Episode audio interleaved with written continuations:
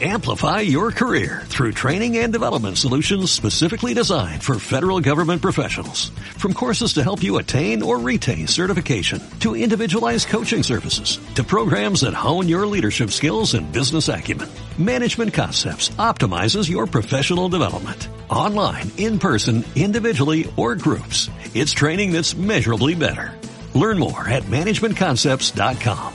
That's managementconcepts.com.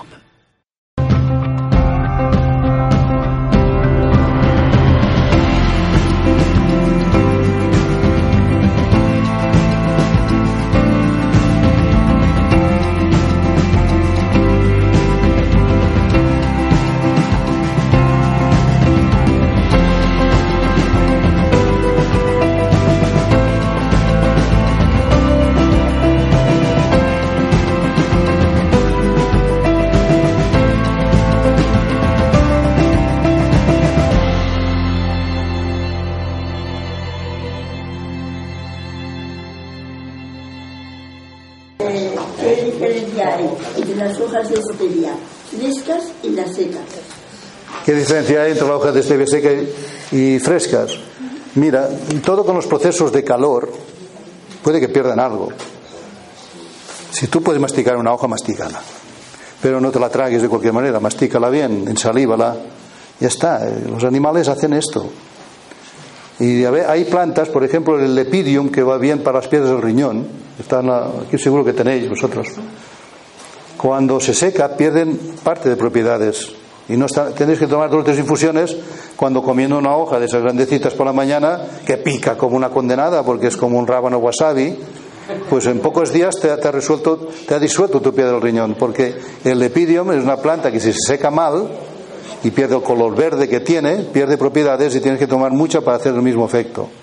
Preguntan a eso porque eh, yo suelo hacer algún postre, así, con stevia seca. Sí. Y no sé si se podría hacer con stevia fresca. Se puede hacer con stevia seca. Lo que pasa es que tú, eh, cuando haces un, engüento, también subirás la calor. Tanto ya es igual seca que tierna. Pero si tienes más práctico en este caso seca, puede hacerlo con seca. Pero con tierna, pues tienes que hacer más cantidad. Un poco más de cantidad, porque normalmente un gramo de, de seca es 10 gramos de tierna. Y a veces pues te, te es más difícil hacer un engüento con tanto verde allí dentro. ¿Entiendes? Cuando hay la calor en medio, que aquí para hacer un engüento existe, ya puede ser seca. ¿Vale? Eh, el agua, eh, yo tomo agua de manantial de hierro. Que ya el agua, en- vamos tomando de, de, de años de, Sí. bueno, toda una vida. ¿Eso afecta a las personas en alguna medida, anímicamente, emocionalmente? El agua de manantial, Hierro. el hierro. Hierro. hierro. Bueno, tu- tus analíticas salen bien de hierro, pero hay personas que tienen problemas de exceso de hierro. ¿eh? Eh, Entonces, pues bueno, si es muy rica en hierro, pues una planta, es una, una agua que no puedes tomarla continuamente. Como si es muy rica con calcio y con carbonatos, mejor es limpiarla un poco, claro. Y en ese caso, cada- Si es para beber cada día agua, pues bueno, lo mejor es un filtro de osmosis. Si no tienes confianza en el manantial. Es un manantial, ¿eh? Si tienes confianza y el hierro es, tú, si has vivido toda la vida, Toda la ¿quién- vida. ¿Qué te ha hecho daño? ¿Al- ¿Alguien ha hecho daño? No, pero, por ejemplo, yo tengo hipotiroidismo y no sé si realmente puede venir por No lo sé, tampoco esa pregunta no, no sabría respondértela. Pero el agua, hay gente que hace agua destilada para beber y otros son los filtros de ósmosis para limpiar muchas aguas que no sabes. eh, y nosotros decimos que para mejorar esa agua, geometría sagrada y un chupito de agua de mar. Un chupito de agua por litro ni lo notas, pero remineralizas con todas las sales perfectas. La mejor agua mineral del mercado sería agua de ósmosis con un chupito de agua de mar, nada, poco, ¿eh? Para todo beber. Siempre en la botella echarle un poquito de agua de mar. Sí, un poquito.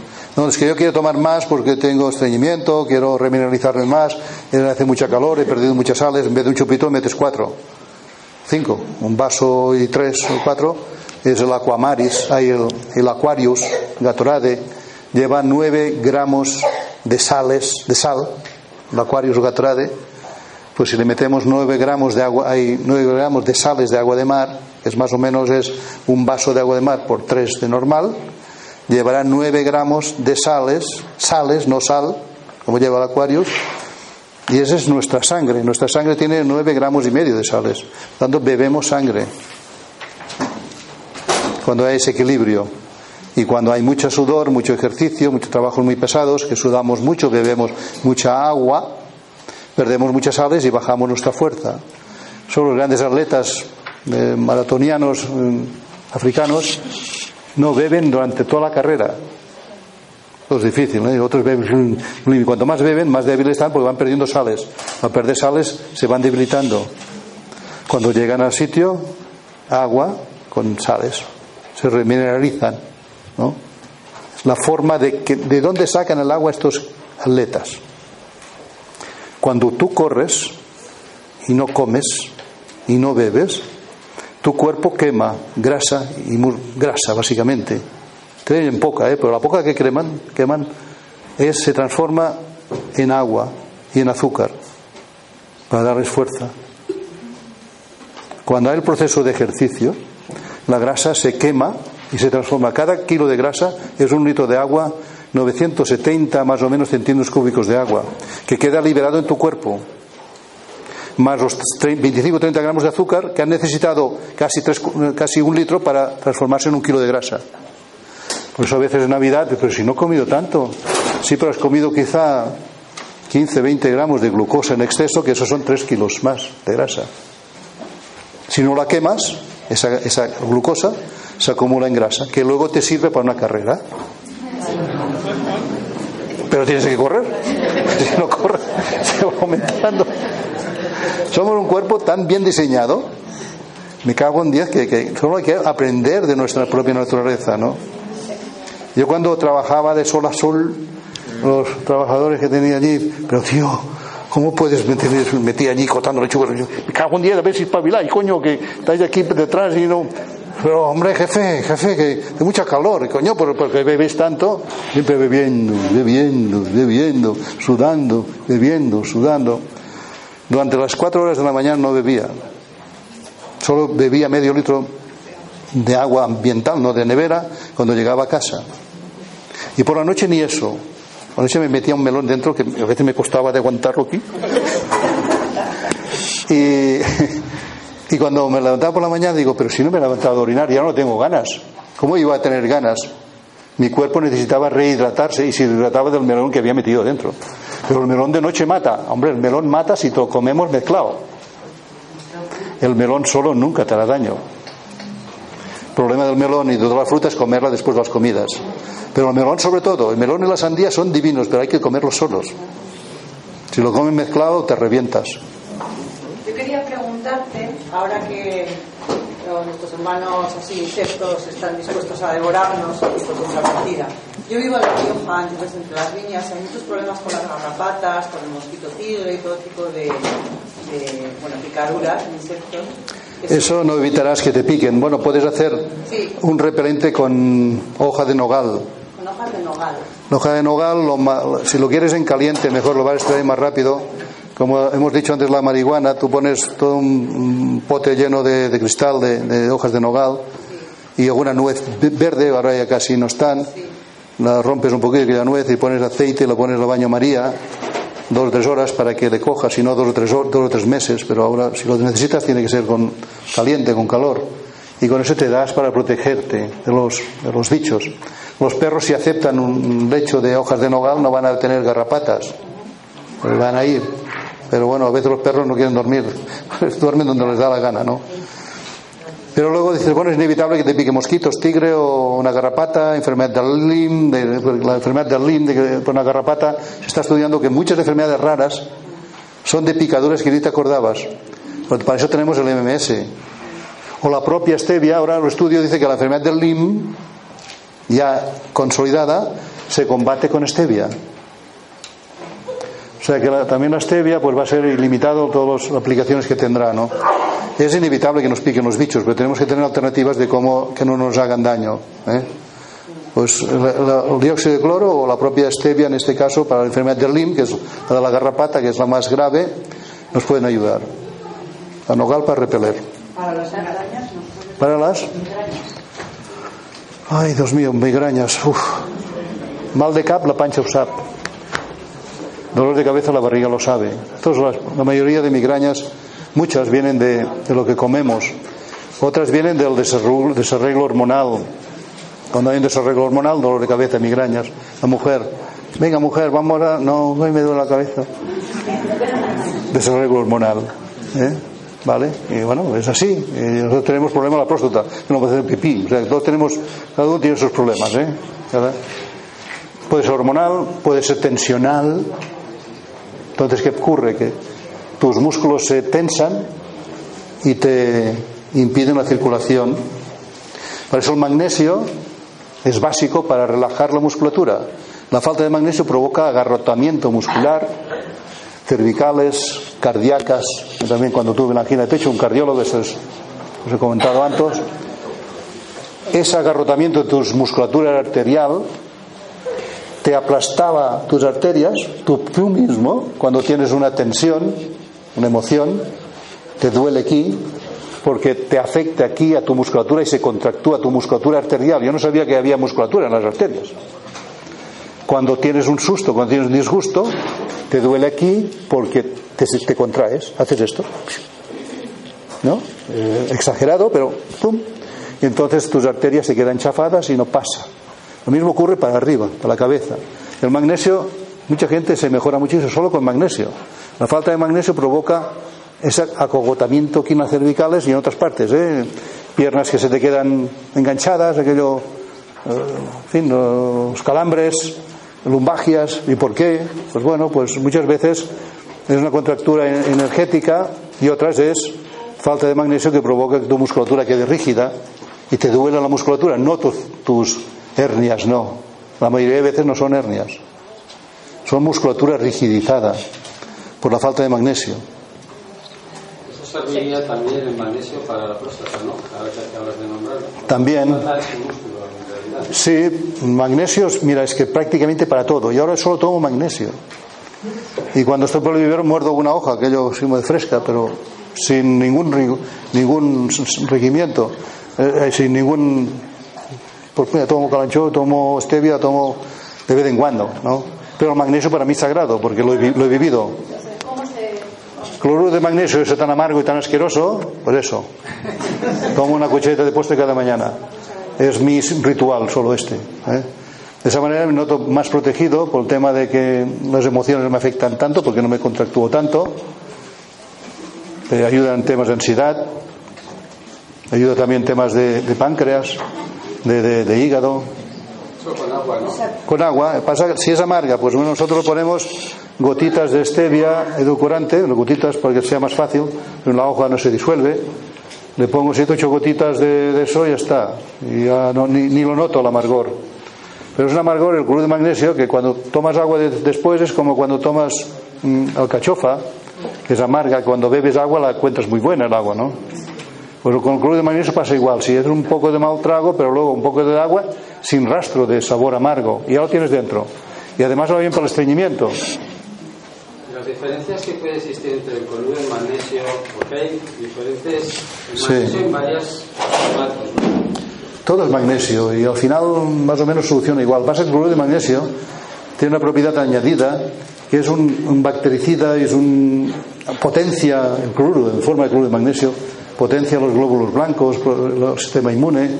Mm, Durante años en Francia se descubrió por el doctor Delvet mm, y se utilizó hasta el año 95 que entró en la Unión Europea Francia también las normas eh, cuando había difteria Difteria, sí, difteria es la de las, esto aquí, ¿no? De las anginas, ¿no? Di- sí, sí, las anginas estas muy gordas, la- es difteria. Es que ahora varicela no es otra cosa. ¿Eh? No, no, difteria, difteria es esta enfermedad aquí, bueno, que, puede ser muy grave, por eso hay las vacunas, que es que está aquí puesta. Son unas anginas muy virulentas. Bueno, pues este hombre, antes no había las vacunas, y se dio cuenta de que para anginas era, recetaba ese médico pues unas altas dosis de cloruro de magnesio. Porque ya la Primera Guerra Mundial ya descubrieron que cuando había muchos heridos no llegaba a tiempo las operaciones, se infectaban todas las heridas de los heridos, le sacaban la ropa y pasaban en sacos de cloruro de magnesio, decían cerrar los ojos, tiraban como si fuera bueno, todos los cuerpos se quedaban todos llenos de sal de magnesio, cloruro de magnesio.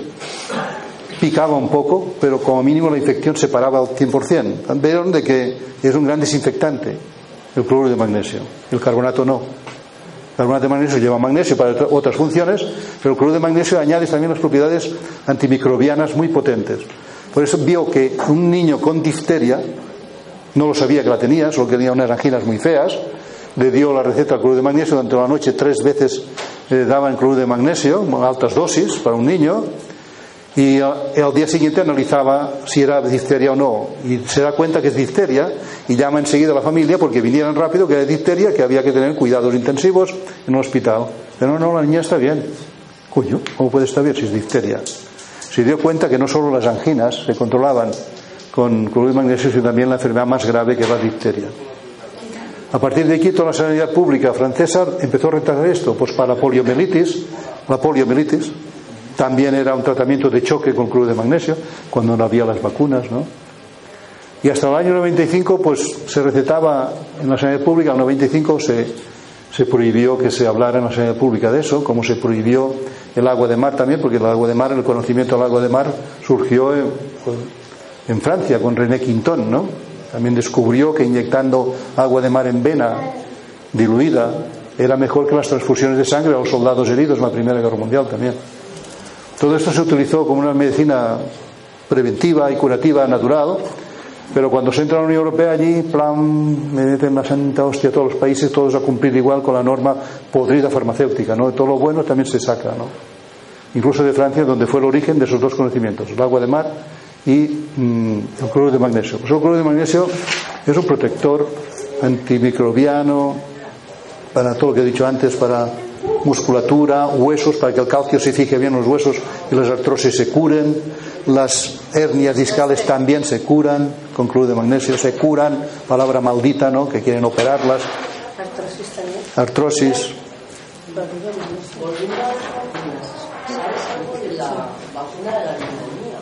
¿Vacuna de la? No, no. Eso liga por la libertad de vacunación os responden, ¿eh? entras en la web Liga por la Libertad de Vacunación y os responderán qué opinan ellos de eso. Y quizá allí encontréis información. Yo toda en la cabeza no puedo tenerla. Eh, otra preguntita. ¿Cloruro de magnesio, los dos son No, no tiene ninguna incompatibilidad porque los dos son, uno es alimento mineral, el cloruro de magnesio, y el otro es oxígeno porque resulta que el ClO2, el dióxido de cloro, es cloro con dos moléculas de oxígeno que cuando entra en el cuerpo el cloro se asocia con sodio, y en forma de sal común se, orina, sale. Muy poquita, pero sale. Y queda oxígeno libre. Ese oxígeno libre hace ese trabajo extraordinario en el cuerpo. En ese caso, ¿eh? de dar oxígeno a un pulmón que tenía una insuficiencia mm, grave, aguda, de pulmonar, ¿no? Dar oxígeno dentro reanima a un muerto en este nivel, en estos casos aún más.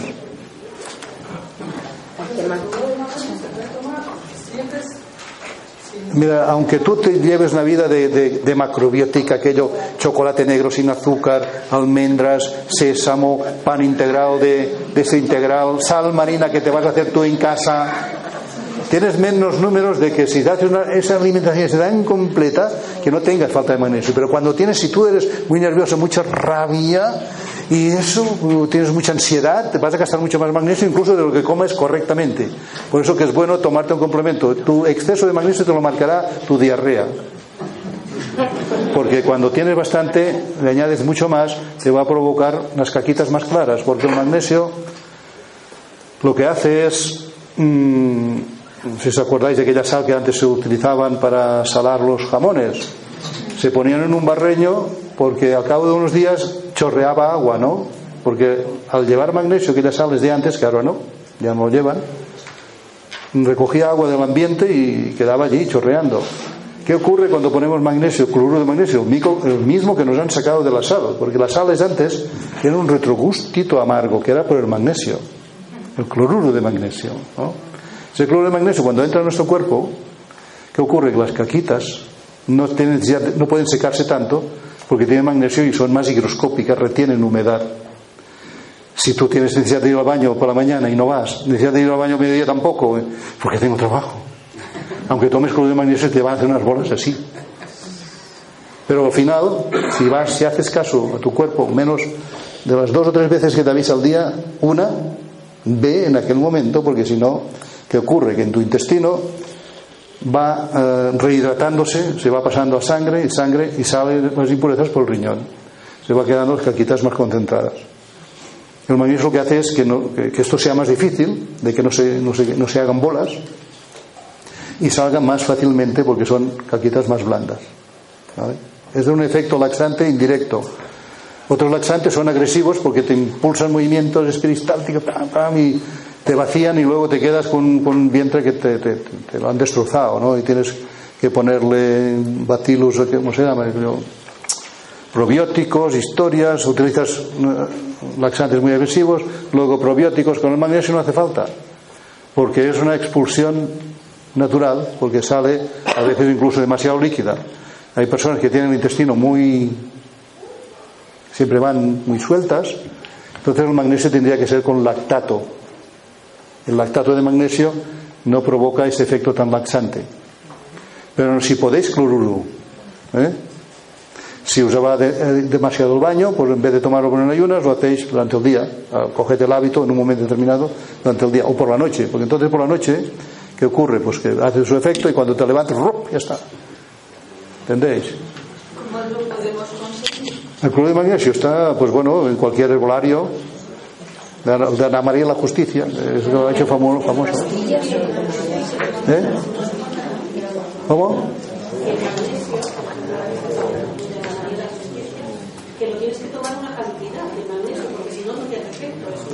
Una como mínimo una cucharita de postre al día. Son 3 gramos. Normalmente son 300 miligramos de, de miligramos de magnesio ion. Pero al principio, cuando hay mucho estreñimiento, mucho dolor, una por la mañana y una por la noche. Y cuando ya está regulado, una, cada día. Y cuando estás muy bien, a veces una cada dos días. Pero ¿qué ocurre? Una cada dos, cada tres, cada cuatro, cada siete, y, te, y ya, pum. Cogete un hábito porque si no, al final acabas no tomando. Yo lo tomé durante 30 años por tres hernias discales que había tenido de joven. Me impedían hacer de agricultor. Me querían operar, soldarlas esto significaba hacerme un inválido ya, porque cuando te soldan tres vértebras, y mi profesión era agachado, se castigaban las otras, la anterior y la posterior. Y una masajista que me ayudaba a calmar dolores me dijo, mira, no bajes más, o te tomas magnesio o que te den. Bueno, una mujer, pero estoy muy amargo. Bueno, que te den, ya yo, quiero, yo no quiero hacer más masajes. ¿Cuántas? Dos cucharadas al día. Lo tomé durante un año. Y aquí me tenéis. He vuelto a hacer 30 años de agricultor. ¿Cómo tengo las vértebras? Ni me importan. Eh, se habrán apañado el cuerpo para regenerar. Si no había discos, pues yo que sé qué apaño habrá hecho mi naturaleza para volver a agacharme, no lo sé. Están allí, a ver si me voy a hacer más radiografía, que le den, no quiero. Estoy bien. Mujer, pero ¿y por qué no te tomas la presión? Pues porque solo de tomármelo ya me sube.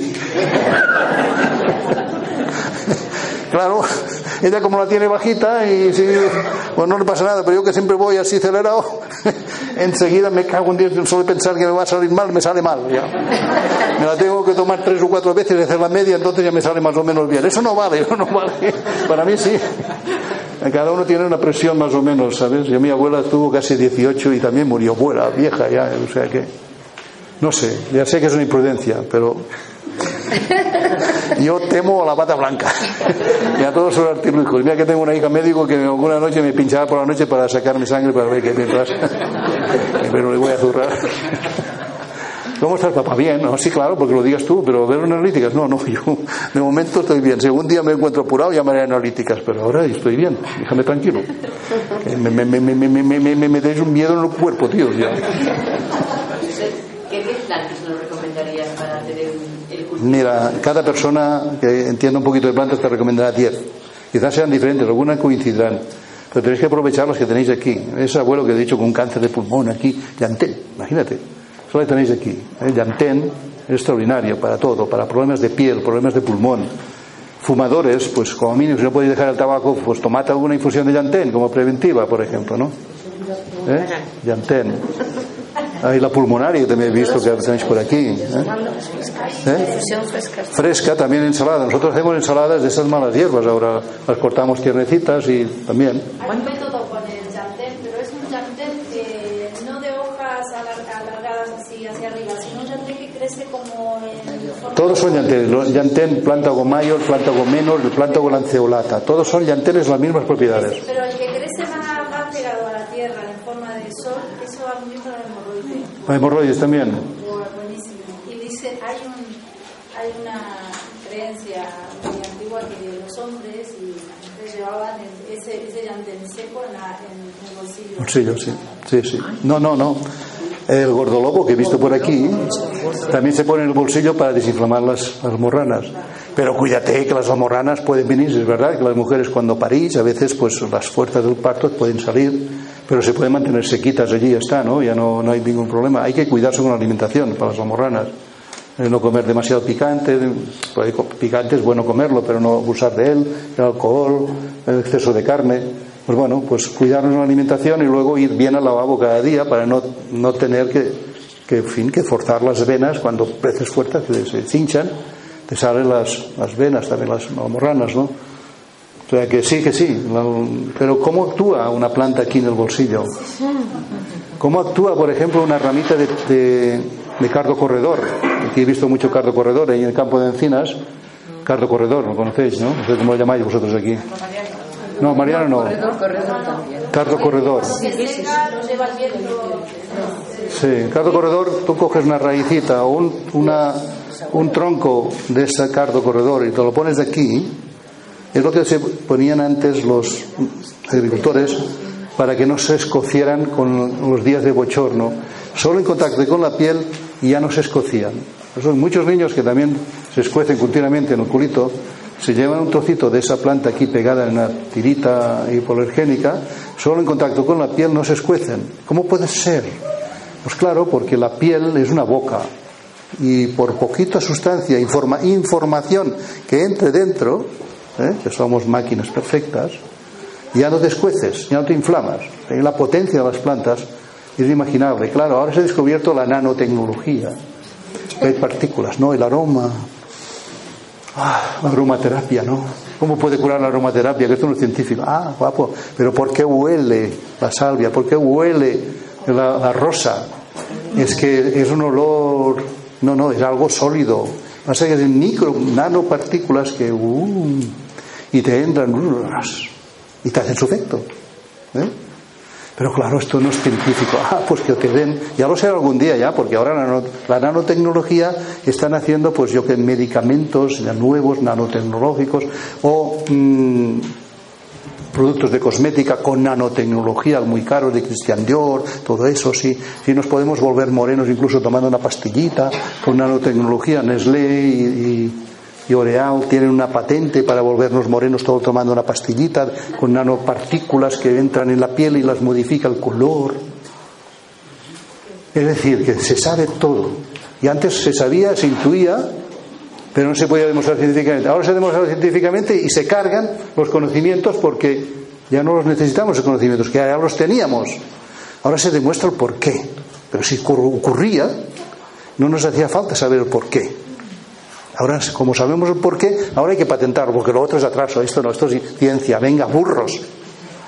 Es como dar el premio Nobel de Medicina a un gran científico, ¿no? Digo, ¿por qué no se lo das al mono que te ha ayudado a descubrir el medicamento?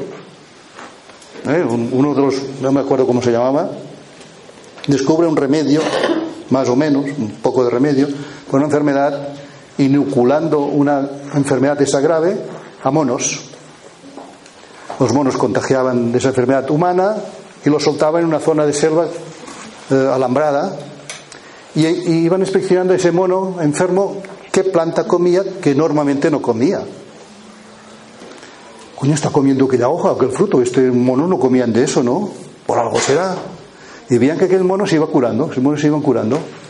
Empiezan a estudiar las plantas que comía, que antes no comía, y descubren un medicamento para lo que sea, para la enfermedad que le introdujeran, ¿no? Premio Nobel de Medicina, hombre, burro, llévate al mono, que es lo que te ha dado el conocimiento. No era el que darle el premio Nobel de Medicina, tú, o como mínimo compartido, ¿eh? esta soberbia del hombre que tiene que aprender del animal o tiene que aprender del chamán y luego él se aprovecha. Estos son sinvergüenzas. Porque no tiene otro nombre. No- tiene que ser humilde, sencillo. Es decir, yo lo he descubierto gracias a ti, chamán. Gracias a ti, mono o rata. Porque de ratas a millones son sacrificadas con experimentos de ese tipo. Las ratas le dicen lo que va bien. Sí, claro, el ser humano tiene la idea. Pero la rata es lo que te responde. ¿no? ¿Cómo, pero ¿Cómo utilizamos la corteza del sauce? ¿La de? La corteza. Bueno, es todo lo que son cortezas y raíces hay que hervirlas, porque si no, no te dan. Las infusiones pues son para, para planta, hoja o flor.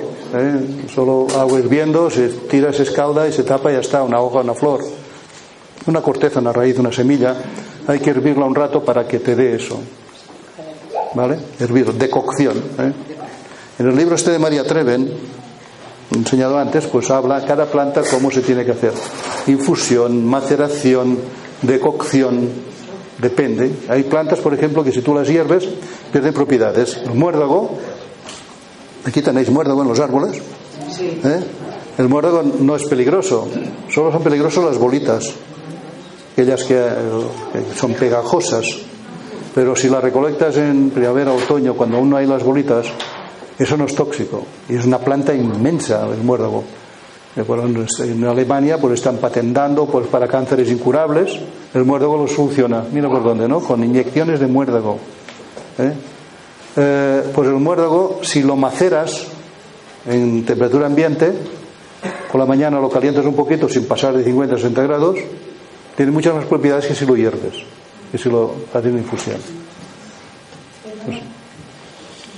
preguntarte sobre el cáncer de próstata, qué cosas, eh, de qué plantas Cáncer de próstata, primero es no ver los lácteos porque la, la- la leche de vaca, sobre todo, mm, lleva muchos estrógenos femeninos y nos altera a los hombres, pero a la mujer también porque bastante estrógenos genera.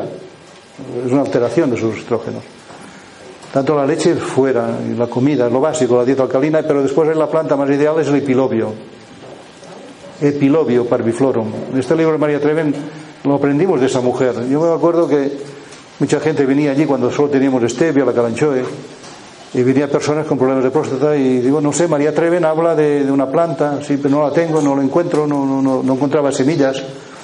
Y empecé a buscarla y hicimos fotos en color para ver todas las personas que trabajaban allí. Un día va, venga, hasta el sábado por la tarde, vamos a buscar si la encontramos aquí en todo el entorno nuestro, ¿no? Y un marroquí la ha encontrado allí detrás, allí tapada en unos tubos de, riego, está allí, está saliendo, está allí. ¿Quieres decir? Sí, sí, fuimos allí, sacamos los tubos, la arrancamos, la íbamos para trasplantarla al invernadero. Y qué, qué casualidad, dicen que no existen, ¿no? Eh, llega un señor de Manresa, y ¿no tendrás de pilobio? Digo, tío, lo acabo de encontrar ahora. ¿Para qué? Digo, pues mi padre con ochenta y pico de años, pues mira, estaba muriendo y con eso lo hemos reflotado, está perfectamente con el dichoso epilobio. Y ahora yo que tengo ya 60, me empieza ya, y ahora lo tengo, lo encontramos. Mi padre está bien y ahora no lo tengo, pues mira, nos partimos la raíz. Aquí tienes la mitad y yo me quedo la otra mitad. Y empezamos la historia esa, ¿no? O sea que lo de ese libro de María Treven, cuando habla de que es tan importante el epilobio para la próstata, pues debe debía ser cierto a partir de ese caso. Yo he ido aprendiendo así, ¿eh? Leyendo algunos libros. ¿Y cómo se hace alcalinizar ¿Cómo? bien? eh, alcalinizar bien Alcalinizar bien, pues bueno, bicarbonato, con limón, más vegetales que carne, leche y huevos, ¿eh? poco, de ese- del reino animal poco, mucho reino vegetal. Vega- cuando hay un problema grave, veganismo, aunque sea temporal, y si queréis veganismo con sardinitas, ¿no? con un poco de pescado. Pescado libre, de ese pescadito ecológico, porque si no come de las piscifactorías, ¿eh? a la plancha, vapor, picaditas de ajo con un ajo de perejil para alegrar ese pescadito más soso, porque claro, no está frito, es un pescadito frito muy bueno, sí, pero ya no, es- es- esos momentos hay que cuidarse más, ¿no? Pues bueno, esto, esto más vegetal, poco carne, un poquito de pescado y limón y bicarbonato para alcalinizar. ¿eh? Bicarbonato es nada, una, una media cucharadita de las de café al día es suficiente. Con limón y un poquito de agua de mar, te haces un acuario.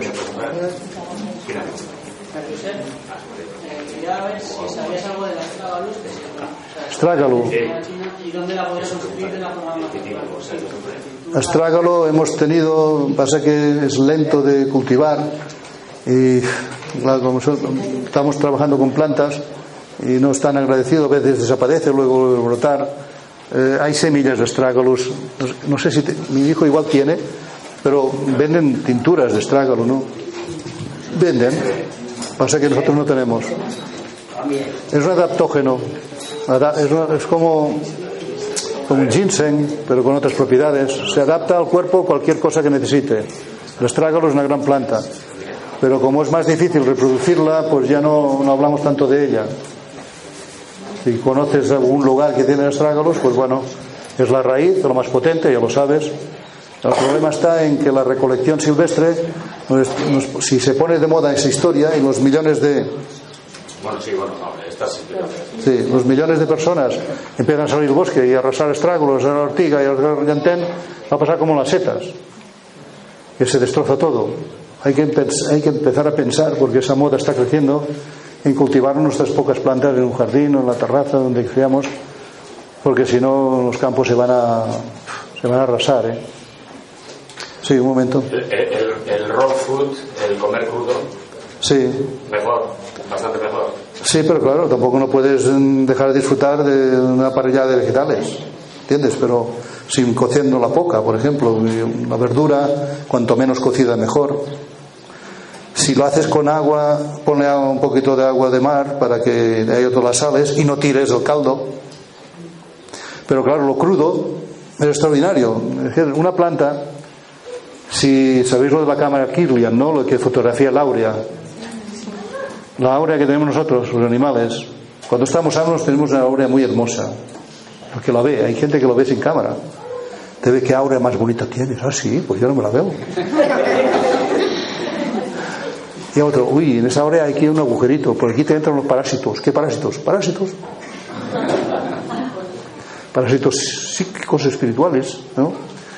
Esa aurea, que es energía, si comemos más verde, la planta también cuando fotografías una planta viva, tiene una aurea preciosa. Al cabo de 15 días en un supermercado ya casi no tiene aurea. Comemos los hidratos, la glucosa, todo lo que sea, pero el áurea, la energía, se conserva cuando comemos crudo. Y somos más energía que materia. Tanto todo lo que podamos ver de comer, vamos a comer, disfrutar de la fruta, de las cereales, de las ensaladas, del crudo. Los chinos tienen la costumbre de comer mucho verde. Y lo que cocina lo cocina muy suavemente, solo salteadito un poco, ¿eh? para no perder esas propiedades. Las sociedades rurales chinas son las más sanas del mundo, japonesas. Tienen mucho crudo, mucha crucífera, ¿eh? pak rúculas, muchas la familia de las crucíferas que son muy antitumorales. Comen mucho de crudo y lo que comen cocido un poco salteadito, ¿no? Sería la cocina ideal, pero coño, que todo el mundo tenemos prisa y por ahí cocer las verduras al vapor un poquito, que la, judía aún sea crujiente, la patata hay que cocerla bien, pero todo lo demás no, ¿eh? con poquito suficiente. Calabacín, se puede comer crudo, bien fileteado, ¿para qué cocerlo, calabacín? Hombre, queremos hacer una tortilla, pues claro, un poquito el calabacín salteado y una tortilla, pero sin cocerlo en exceso con aceite, solo un poco. Bueno, son truquillos que tienes que ir para esa vitalidad que tiene el reino vegetal te entre a ti adentro y también te, te aumente esa energía. Porque si siempre lo comemos todo cocido, todo envasado, pues bueno, pues la enfermedad del, del, de los- de los- de los sig- del siglo que estamos hoy en día es por comer zombie. Tener mucho alimento zombie. Se han matado las energías, Se ha matado la energía vital. la. Se ha matado. Sí, estamos gordos, eh, bueno, sí, la masa está allí porque no- nos alimenta a nivel de materia, pero a nivel de energía, que somos energía, porque cuando la energía se va nos morimos. No, digo, por ejemplo, un batidor eléctrico, ¿De? un- una licuadora eléctrica. Mata la energía de la verdura. Eh, Las licuadoras tienen que ser estas, si puede ser, estas lentas, esas que son por presión. Hay, hay licuadoras que son como un tornillo que van y estrujan a pocas revoluciones. Las que van a mucha velocidad, pues no. Si tenemos un Turmix que sea, que sea más lenta, porque ahora no, pues, tú metes aire y oxidas aquello. ¿Entiendes?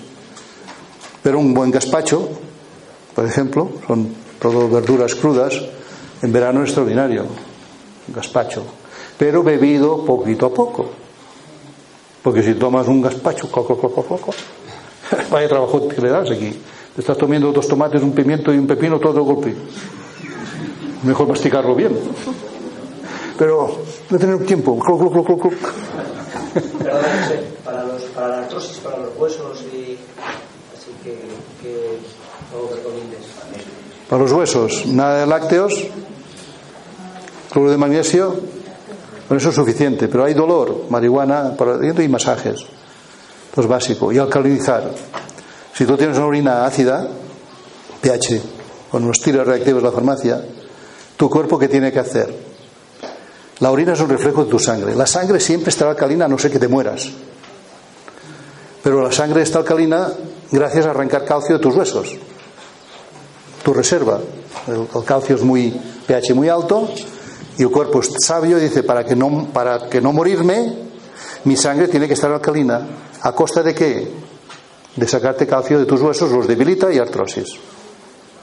Si tú alcalinizas tu cuerpo, tu orina está a seis y medio, siete y medio, difícilmente vas a tener artrosis. Porque tu cuerpo no pedirá calcio de tus huesos. Y si pones magnesio, el calcio se fijará en tus huesos. Si no hay magnesio, estará por el cuerpo, eh, con verrugotes en los dedos, piedras en el riñón, eh, espolones de calcio. El calcio tiene que estar dentro del hueso. Al faltarle magnesio, deambula por el cuerpo y se va depositando en articulaciones que se deforman, en piedras en el riñón, en las arterias se llenan de calcio. Entonces hay la arteriosclerosis, la arteriosclerosis, placas de calcio dentro. Las arterias dejan de ser flexibles, hipertensión, trombos. Eso que llevar una vida alcalina y, alcalina, es que mira, hay vegetarianos que estoy muy ácido, no sé qué me pasa, y soy vegetariano, hombre, pues llevas muy mala leche. ¿eh? Coño, bájate porque cuando tú tienes estrés, mucha rabia, mucho odio, mucho y aunque seas vegetariano, ¿qué ocurre? Que tú segregas mucha adrenalina, muchos cortisoles, esto es muy ácido, ¿eh? Se te acidifica por otro lado, no por la alimentación, se acidifica por la mala leche, por la mala sangre que tienes. Pues tranquilízate, ¿eh? tranquilidad y buenos alimentos, ¿eh? Come bien y piensa bien. Ante eso que has dicho, ante esa situación que estás diciendo en la persona. ¿De qué? Ante una persona que está con rabia, con estrés. Con... Pues decirle, a ver, ¿conoces ese libro? ¡Ay! ¡Uf! Los cuatro acuerdos. ¿Cuánta gente lo ha leído? De aquí, a ver, a ver, si me sorprendéis. Madre mía, sí, por aquí hay, hay gente muy espiritual y sí, bastante, bastante. Pues bueno, saber gestionar la vida a día que no te afecte tanto las cosas. Que primero tienes que ser tú más impecable con tus palabras. Yo antes no lo era tanto y mi mujer me decía, tú estás agrediendo con tu palabra. Entonces, ¿cómo no quieres que te respondan con la misma moneda? Es verdad. Pero bueno, a veces tienes rabia dentro. Y si Jesucristo empezó allí a zurrar a los fariseos, pues yo también a veces me consideraba Jesucristo y me lo zurraba. Luego te venían, y a mí no me han crucificado aún, pero a él lo crucificaron, ¿sabes? ¿No? Cuidado, eh, cuando te rebotas así. ¿eh? Pues bueno, hay que ser impecable con las palabras, hay que decir lo que sientes, pero si puede ser sin herir al que tienes delante, cuesta, ¿eh? Perdona que el pH más adecuado. Seis y medio, siete y medio el de la orina. El de la sangre es un absurdo pedir por qué nos lo van a hacer, porque solo hacen analíticas de pH en sangre cuando entras en urgencia en el hospital te estás muriendo. Te la analizan al momento, porque esta sangre cada un rato no te dice la verdad de tu su pH. Si en aquel momento estás por debajo de 7, inmediatamente ¿qué hacen? Bicarbonato en vena. Para remontarte, porque si no te mueres. No hay nada más ácido que un cadáver. ¿eh? Bueno, es que es así. ¿eh? Cuando tú te mueres, estás muy mal, te baja tu alcalinidad, te mueres y pronto, claro, esta acidez ayuda a la descomposición del cuerpo, es lógico. ¿Vale? Por tanto, sí que cuando entras en urgencias te analizan la sangre para inmediatamente remontarte y ver luego lo que te ocurre. Pero primero hay que, te tienen que salvar. Te tienen que subir el pH a 7,3, 7,45, que es el margen que hay en la sangre. Pero mientras no llega ese proceso ya de final, tu cuerpo te va arrancando calcio de, tu de tus huesos para mantener ese pH bien. Pero en cambio tu orina te está manifestando de que estoy ácido, que estoy ácido. La orina seis y medio, siete y medio. Si estás a 5 te dirán que normalmente estás bien. ¿Qué coño? 5 es un vinagre. Mira todo el pH de un vinagre. Cuatro y medio, 5, 6. ¿eh? Eh, yo no quiero como, sang como orina un vinagre. La gente que tiene la orina como un vinagre pues tiene más infecciones de orina, más cistitis, inflamación en, la bufeta. Eso que alcalinizar nuestra vida es básico. ¿Cómo? Con más plantas, mm, más verde. Eh, agua, perdón, el agua de las manantiales que salen saladas, aguas saladas de los manantiales de las montañas, bueno, por aquí. Mm. suele haber. Hay que saber qué sal llevan. Pero puedo reemplazar, puede servir como el agua de mar o no. El agua de mar es el agua eh, de todas las lluvias, de todos los ríos del mundo, bajan todas las sales que hay en el planeta y es el equilibrio, es decir, es la tierra líquida que está en el mar. Es, nosotros cuando morimos, cenizas, bueno, eh, bueno, nos convertimos en minerales, nosotros somos tierra y el mar es agua, es tierra líquida. Allí es el agua en vena eh, de tu planeta. Entonces el equilibrio total está allí. De una mina, de, una sal, de una fuente, puede que sea de, ese mar enterrado hace millones de años y como cuando se han solidificado por capas, el cloruro sódico, magnesio. Por donde pasa esa beta puede que te salga mucho magnesio, mucho cloruro sódico, mucho carbonato, mucho hierro, pero son deficientes en, el equilibrio que necesita el cuerpo. Puede ser que ese manantial en un momento determinado necesites más hierro y ese- esa agua es muy buena. Puede que necesites más azufre, más calcio. Eh, pues esas aguas minerales, a veces hay algunas que son muy buenas para unas dolencias y para otras no. Porque cada manantial es una historia. ¿eh? Eh, están estudiados, me imagino, todos los manantiales. Pero si es un manantial con bastante buen equilibrio mineral, es, un buen manant- es una buena agua porque el agua de manantial ha hecho las. Bueno, cuando pasa por dentro se, se carga energéticamente. Es lo que hay ahora, esos vórtices que venden para intentar tú también simular, energicitar, eh, poner energía en esta agua, haciendo la forma de un vórtice en tu casa también, ¿no? Pero allí, después aquí, sí, allí. La. Sí. ¿Con? Sí, la perilla es una- un alimento. Es. Hay algunas plantas, yo qué sé, eh, un, un te diría que no. Pero para el sintrón, perilla, si hay alergia, puede tomar, pero eh, recomendaría que tomara stevia. Una infusión de stevia. Eh, años atrás, cuando no preguntábamos nada, no sabíamos de las interacciones que había cuando empezamos.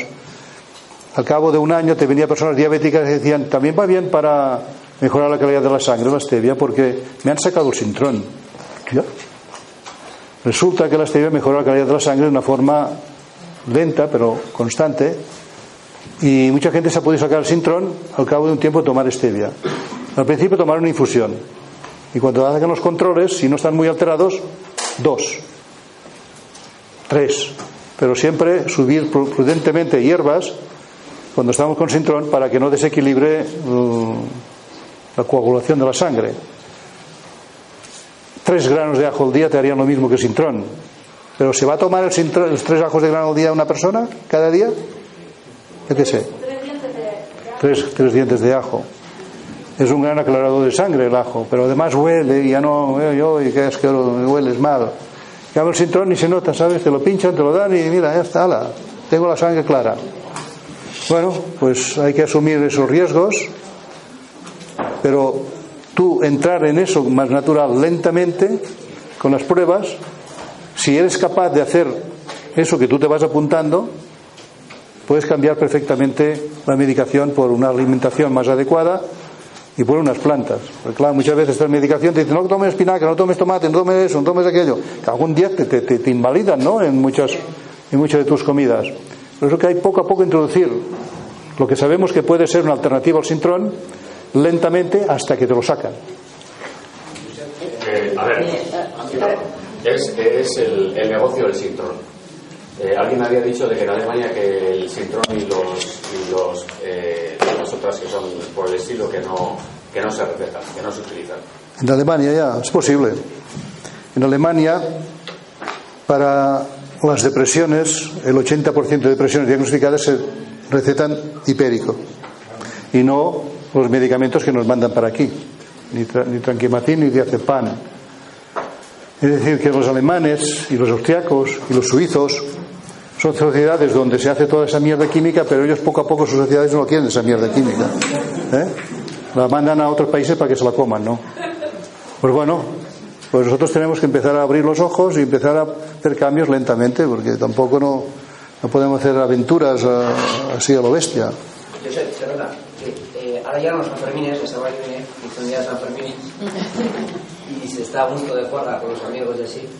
¿Qué, qué o sea, en cuanto a, a la juerga del alcohol, ¿qué alcohol recomiendas? Carlos Mariano.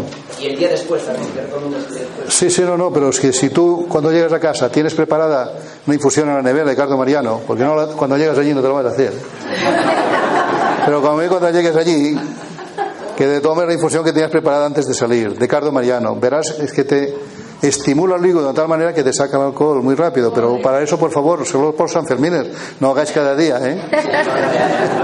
La, la semilla del cardo mariano es un gran desintoxicador de alcohol del hígado. Semilla de cardo mariano. Si no la, si no la trituráis un poco, tenéis que hervirla un rato. Hay gente que lo tritura en polvo y se lo pone en la ensalada. Cardo mariano. ¿eh? Cuando hay una insuficiencia renal y entras en, en hemodiálisis, ¿qué podrías tomar para que te ayudase a...? Hay una mezcla de. De ese libro de María Treve, en Salud Domótica del Señor, que también cre- creía imposible los efectos que ella relataba en casos que había vivido, ¿no? Bueno, pues tenemos dos personas, esto no va a ocurrir en todo el mundo, igual, ¿no? Dos personas que estaban esperando trasplante de riñón, que les han sacado la lista de espera. Es un riñón muerto, teóricamente, 10, 15, 20% puede funcionar y de momento están bien, que cuidan. Vara de oro, una mezcla de vara de oro, ortiga muerta, que no es lo mismo que la ortiga que pica, es otra, ¿eh? y eh, galio, el amor de hortelano. Una- son tres plantas maravillosas para riñón.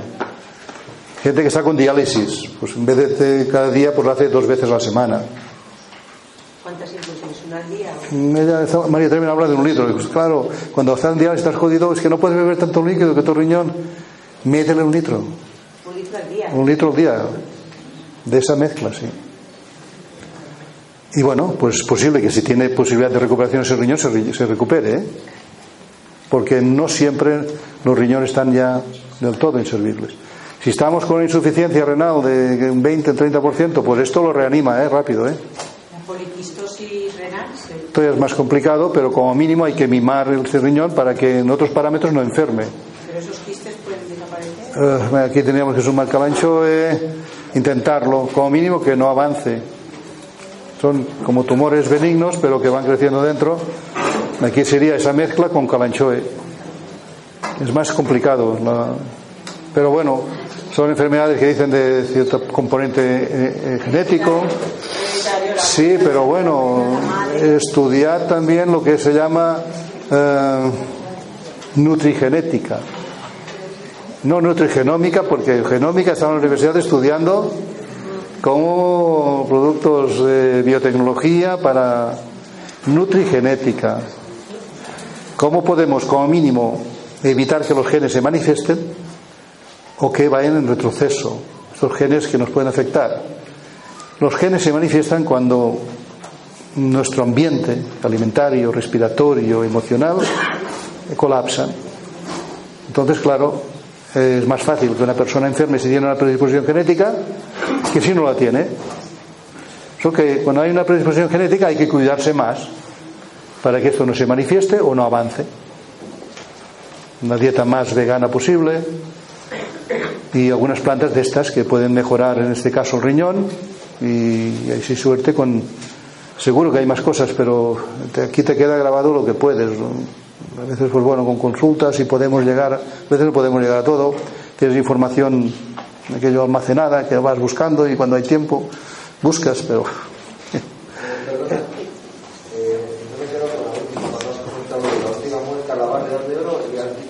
Galio, Galio, Galio. El amor de hortelano, esto que se te pega en los pantalones, esta hoja, esas bolitas, esto que. Esto, esto, esto es un, de- un tesoro esa planta, ¿eh? Cáncer, de- cáncer linfático, ¿eh? Infusión, sí, la mezcla de las tres en infusión. La mezcla de las tres y una cucharada sopera por litro de las tres. Entre las tres se mezclan y cuando están picaditas un poco, una cuchara sopera por litro. Y venga, bébete un litro cada día, eso verás como la creatinina, todos esos marcadores del riñón van bajando, van mejorando de una forma increíble. ¿Para psoriasis? ¿Para? Psoriasis. Psoriasis. Que has preguntado bastante. de otras. Microorganismos efectivos, eh, hacer una prueba con ellos. Sí, pero al final vamos a la simplificación. Sí, son los microorganismos efectivos una forma de mejorar un terreno, que ya hemos dicho, cómo recuperar una tierra eh, tratada químicamente de una forma asquerosa, cómo darle esa vida, ¿no? Otra vez, que esos microorganismos efectivos que han venido de Japón, pero no hace falta que vengan de Japón. Aquí hay gente que ha experimentado con los propios microorganismos efectivos que tenemos en nuestros bosques. Y se hace caldito de que el, de que el, de que el sotobosque para generar esos cultivos con, con, con glucosa, bueno, con, con azúcares, con frutas, con zumos que se han pasado para criarlos y luego tirarlos en el suelo rociando para dar vida a aquel suelo, ¿no? Otra vez, para que vuelva a estar activo y vuelva a generar los propios abonos que en el suelo están, pero que necesitan microorganismos para generarlos, ¿no? Pero son muy poco, ¿eh? Ese 3%, hay un 5%, el 95% viene de, del dióxido de cloro, ¿eh? Del, está ahí, la clorofila, de que, las antenas. Todo esto sirve para no para volver a poner vida en el suelo, que el árbol, la planta, suba con alegría, abra las antenas de sus hojas y capte la energía solar y del CO2. Por eso que la agricultura ecológica, de esta forma, si fuera bien científica, no haría falta bonos, no haría falta nada, tío, porque pues, sabríamos volver a dar vida a, las- a los suelos. Pero claro, aquí no hay negocio para Bayer, Monsanto, Bass, la Fertiberia, todas esas mafias, tío, que están allí montadas ahora ahí. ¿Y qué quieres? ¿Te las quieres cargar así de un día para otro? Pues bueno, tendrá que ser lento, ¿sabes? Eh,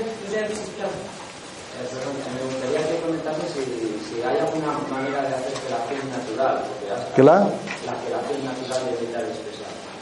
Quelación natural, mira, hace antes recomendamos y va bastante bien eh, la, alga clorela con cilantro. So- por separado no, Eh, juntas los dos, porque una hace quelante y la otra expulsa.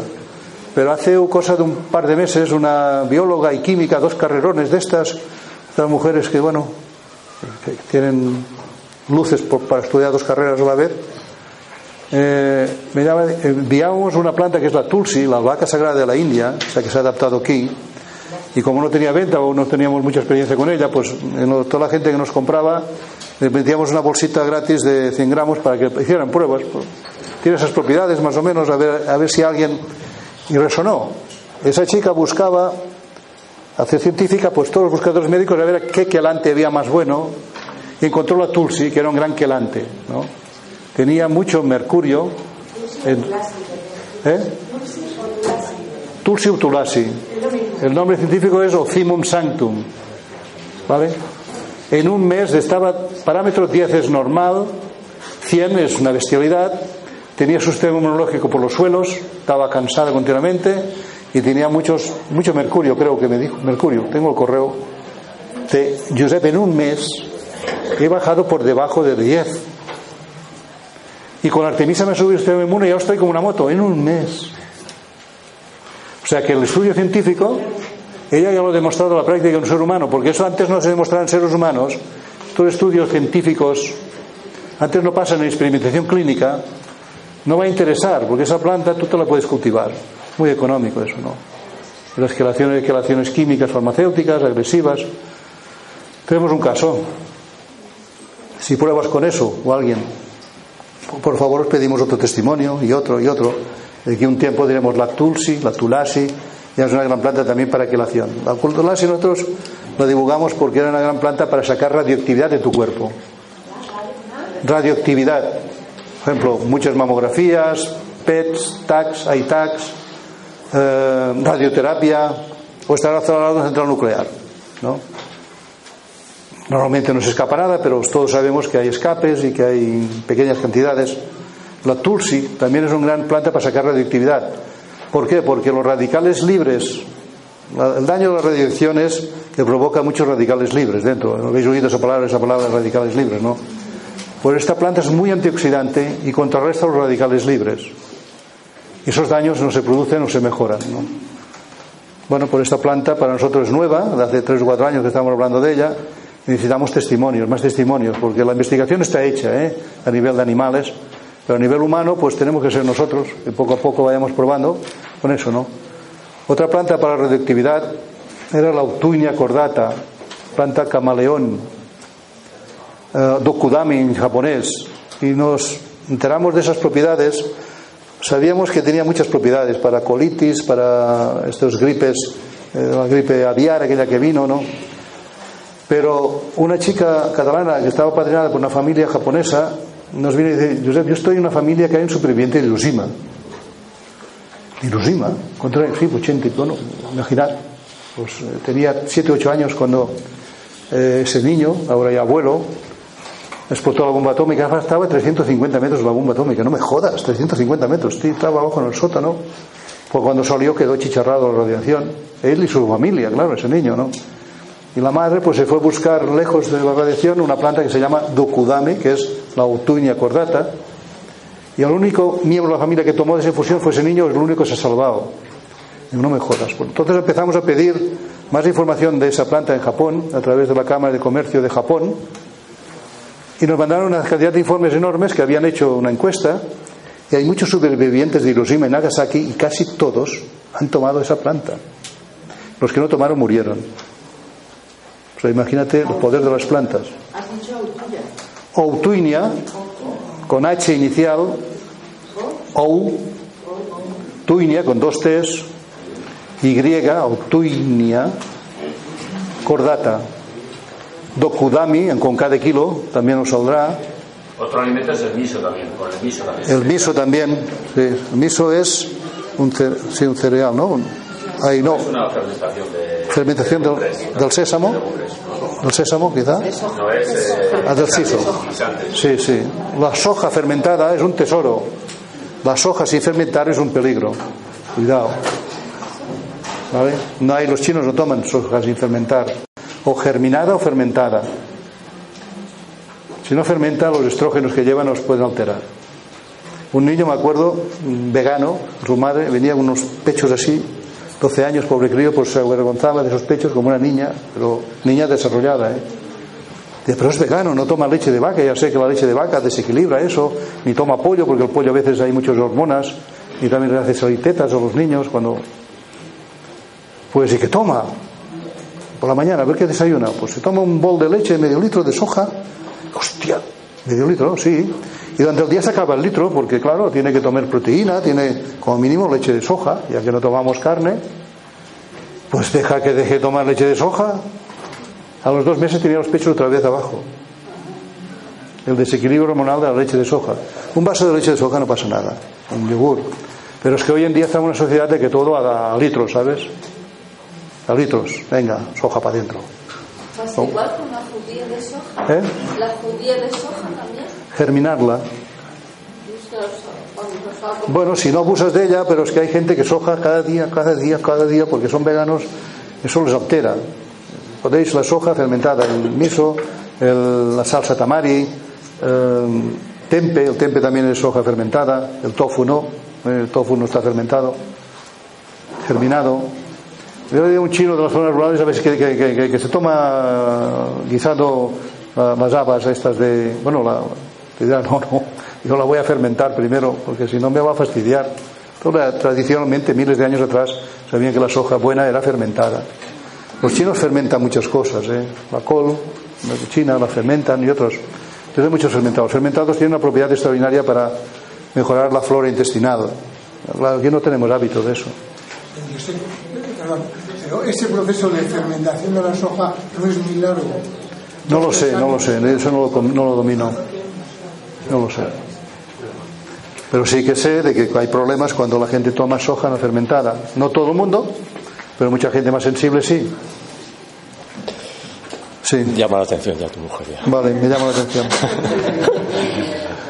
Sí, pues ella, claro, es la que está más allí tendiendo de aquello, pues la que yo, pues mira, yo pasaría horas. Ella hace, hace el trabajo de agenda, estar cada día atendiendo a ver si vamos aquí, no vamos allá, si eso, y el trabajo más desagradable. Claro, yo, jo, Josep, sí, pero ¿y de qué? El día que no podamos hacer equipo yo no saldré a hacer charlas. Yo sé que las charlas son necesarias porque interactúas con las personas. Ves que cuando ves por, por YouTube, por eso, pues, bueno, esto es una representación, una obra de teatro que está explicando muy bien, pero ese pájaro, ¿qué tal es? ¿no? Si no conectas, no, la credibilidad tiene que ser el cuerpo a cuerpo. Y por eso mientras podamos lo haremos, pero el fusible es ella, ¿eh? Tú te pones las medallas y ya, ¿no? Bueno, por la medalla había que ponérsela a ella porque, de hecho, ella es más coherente que yo a nivel de alimentación y todo. Yo soy muy bocazas, pero ella es coherente. Ella es la alemana, aquella que cumple rigurosamente con todo y cada un día. ¿Y qué? Pues guapa, yo soy así, tú eres así. Yo predico.